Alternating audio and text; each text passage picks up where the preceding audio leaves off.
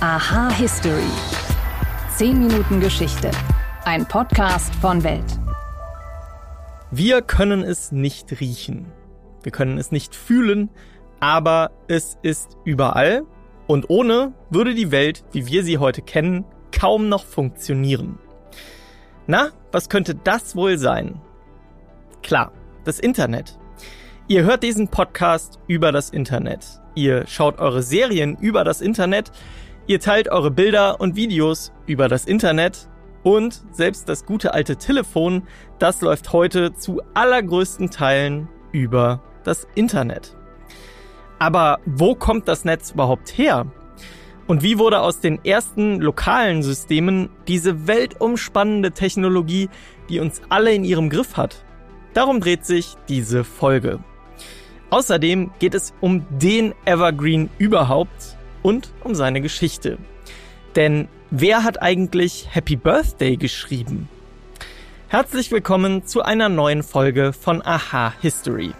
Mein Name ist Wim Orts und ich freue mich, dass ihr eingeschaltet habt.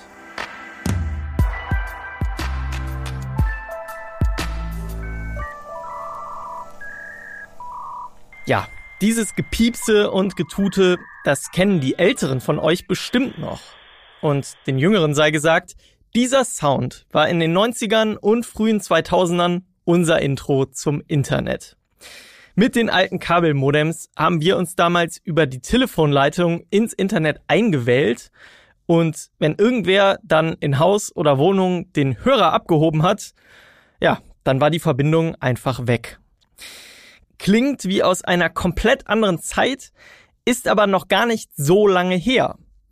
Aber wo das Internet überhaupt herkam und wie es dann zu seinem Triumphzug in unserer Welt angetreten ist, darüber spreche ich mit Jan Hinrik Schmidt. Er forscht am Hamburger Leibniz Institut für Medienforschung über digitale interaktive Medien und politische Kommunikation und mit der Geschichte des Internets kennt er sich bestens aus. Hallo, Herr Schmidt. Moin. Als Vater des heutigen Internet, da wird er immer Tim Berners-Lee genannt. Was war seine Rolle bei dieser Entwicklung? Tim Berners-Lee war ähm, in den 80er und 90er Jahren am CERN, also der Organisation, die diesen Teilchenbeschleuniger äh, betreibt, äh, beschäftigt als ich glaube, Physiker und Informatiker und er hat nach einem Weg gesucht, um die unzähligen Dokumente und Datenbestände, die in, diesem riesigen, in dieser riesigen Forschungseinrichtung so auf verschiedenen Standorten verteilt rumlagen, sage ich mal, äh, die zu erschließen und ist dann auf die Idee gekommen, ein Format zu entwickeln, also ein, ähm, äh, auch technische Mittel zu entwickeln, ähm, damit man von einzelnen Dokumenten zu anderen navigieren kann. Also er hat das äh, quasi erfunden oder entwickelt, was wir heute als Hyperlink, als Link, Verlinkungen kennen ähm, das war der Grundstein für das World Wide Web, also den Teil des Internets, den wir so über Browser wie Firefox oder den Explorer oder Chrome heute nutzen. Das Internet gab es ja vorher schon. Es gab E-Mail, es gab Chat-Technologien, es gab auch so Diskussionsforen und diese Dinge. Aber das World Wide Web, äh, was für uns heutzutage quasi synonym auch mit dem Internet in vielen Fällen ist, das ist tatsächlich ähm, erst Anfang der 1990er Jahre entwickelt worden. Sie sagen es schon, Mail zum Beispiel gab es vorher schon. Wie kann man sich diese Internetinfrastruktur vorher vorstellen und wie weit geht das zurück? Soweit ich das im Kopf habe, das erste Netzwerk, das wurde ja schon in den 60er Jahren vorgestellt. Genau, also man äh, sagt üblicherweise, dass äh, Ende der 60er, 1969, die Keimzelle entstand für das heutige Internet. Das war in den USA das ARPANET. Das waren am Anfang, glaube ich, fünf Großrechner an äh, US-amerikanischen Forschungseinrichtungen, die ähm, te technisch und dann über Distanzen hinweg miteinander verbunden wurden. In den 70er Jahren ähm, wurde dann sehr viel weitere Grundlagenarbeit geschaffen, in dem so bestimmte Austauschprotokolle entwickelt wurden. Denn das Internet beruht darauf, dass sich unzählige Computernetzwerke, kleine in Unternehmen, aber auch große, die ganze Länder umspannen, dass die sich auf eine gemeinsame Sprache verständigen, um Daten zwischen und untereinander auszutauschen. Internet ist also ein Netzwerk der Netzwerke, inter, also zwischen, äh, weist darauf hin. Ja, und wie gesagt, also Ende der 60er Jahre ähm, war die Keimzelle gelegt und in den 70er Jahren hat es sich dann äh, ausgehend von den USA auch in einzelne europäische Länder verbreitet, war aber ganz lange eine Technologie, die im Grunde nur bei spezialisierten Forschungseinrichtungen, Universitäten teilweise bei, bei staatlichen Einrichtungen, auch im Militär vertreten war. Es hatte noch längst nicht die Dimension, die wir heute kennen, wo praktisch jeder Internetanschluss zu Hause hat. Gehen wir nochmal zurück zu Tim Berners-Lee. Was war das damals für ein Umfeld, dass er diese Entscheidung getroffen hat, jetzt mache ich was Neues?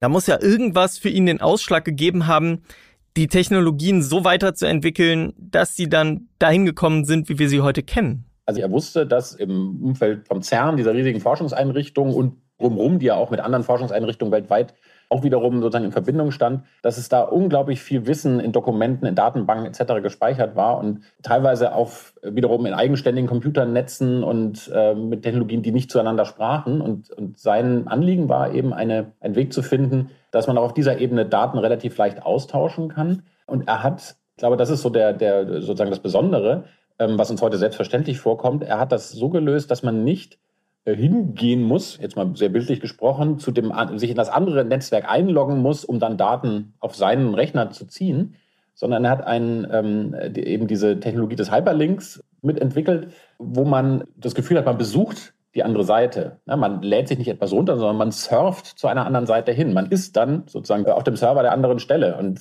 kann dort dann die entsprechenden Daten auch abrufen. Und das alles aber vom eigenen Rechner aus.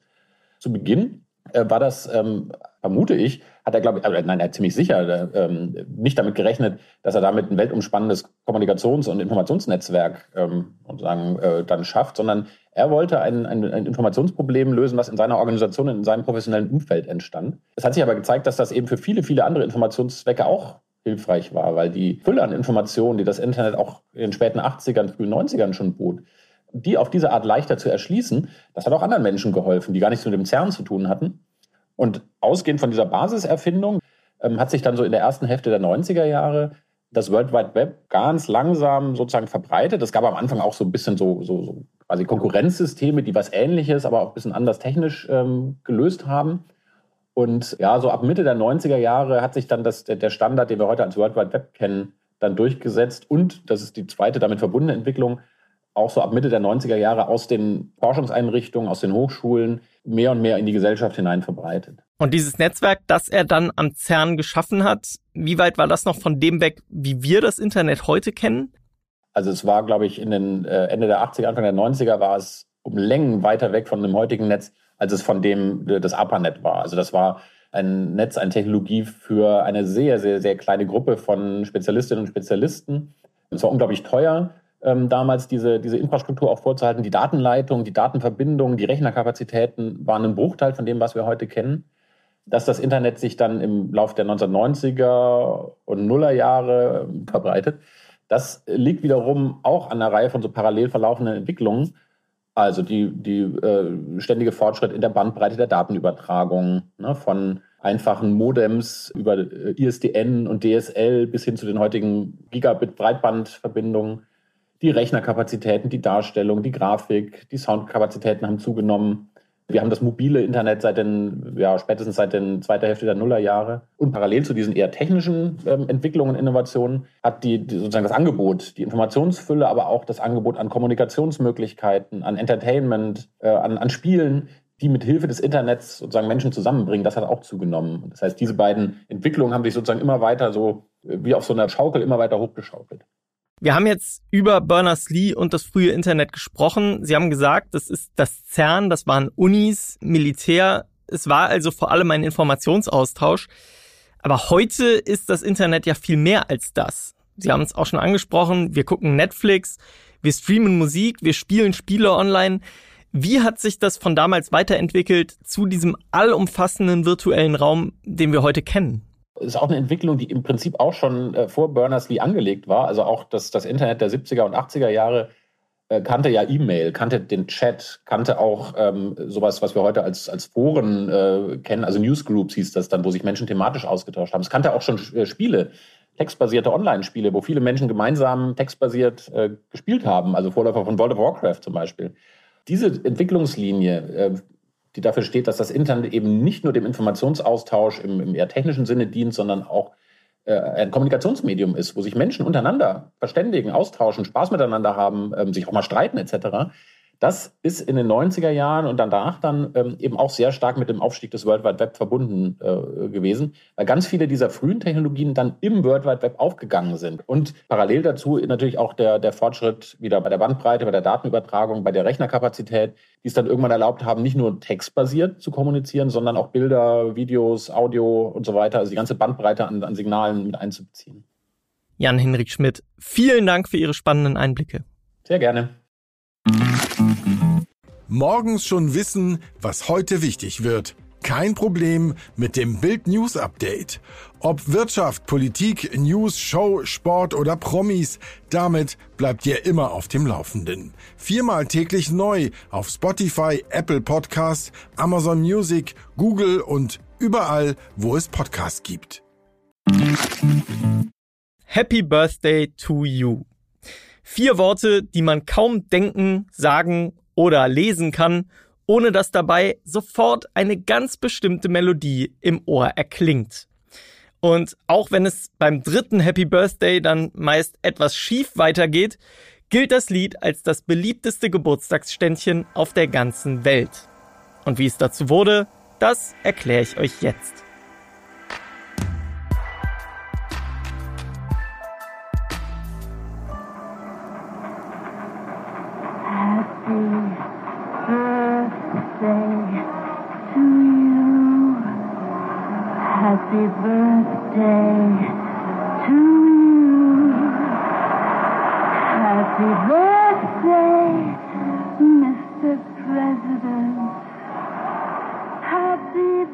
Na, erkennt ihr diese Stimme? Das ist Marilyn Monroe. Im Mai 1962, da sang die Schauspielerin zum 45. Geburtstag des damaligen US-Präsidenten John F. Kennedy die vermutlich berühmteste Version von Happy Birthday to You. Besser gesagt, hauchte die Hollywood-Ikone und vermeintliche Affäre des Präsidenten sie in ihr Mikrofon. Spätestens seit diesem Moment wurde Happy Birthday zu dem Geburtstagslied überhaupt. Aber die Geschichte des Liedes, die beginnt schon viel früher. Vor 130 Jahren, also rund 70 Jahre vor Marilyn Monroe, da führten die Schwestern Patty und Mildred Hill in Louisville, Kentucky einen Kindergarten mit musikalischem Fokus.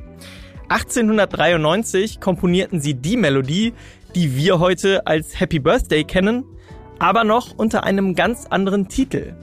Good Morning to All war ein Lied zum Morgen und das veröffentlichten sie später in einem Liederbuch für Kinder. Und wie aus Good Morning to All dann der Geburtstagshit wurde, den wir alle kennen, dazu gibt es mehrere Geschichten. Die eine besagt, dass Patty Hill selbst anlässlich des Geburtstages von Mildred die Idee hatte, das Lied zum Geburtstagsständchen umzudichten. Es gibt aber auch andere Geschichten und so oder so die Kombination aus der Melodie und den Worten Happy Birthday to You, die wurde ab den frühen 1900er Jahren in einer ganzen Reihe von Publikationen veröffentlicht. Ob Patty es nun selbst umformuliert hat oder irgendein anderer Autor, die Beliebtheit des Liedes, die wuchs mit dem neuen Text rasant. Noch bevor der Zweite Weltkrieg begann, wurde das Lied zu dem Geburtstagslied in den USA. Und heute ist es das wohl bekannteste Lied der ganzen Welt, noch vor allem, was die bekanntesten Musiker der Geschichte je veröffentlicht haben. So ist es auch kein Wunder, dass das Lied im Jahr 2008 sogar vom Guinness Buch der Rekorde geehrt wurde, als das meistgesungene englischsprachige Lied der Welt.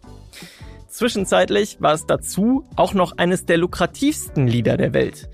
Denn im Jahr 1988, da sicherte sich der Musikkonzern Warner die Rechte. Zwar durfte Happy Birthday im privaten Raum weiter gesungen werden, für jede öffentliche oder kommerzielle Verwendung klingelte aber ordentlich die Kasse. Etwa 5000 Dollar spielte das Lied ein pro Tag. Bis zum Jahr 2015. Da wurde das Lied von einem US-Bundesgericht zum Allgemeingut erklärt.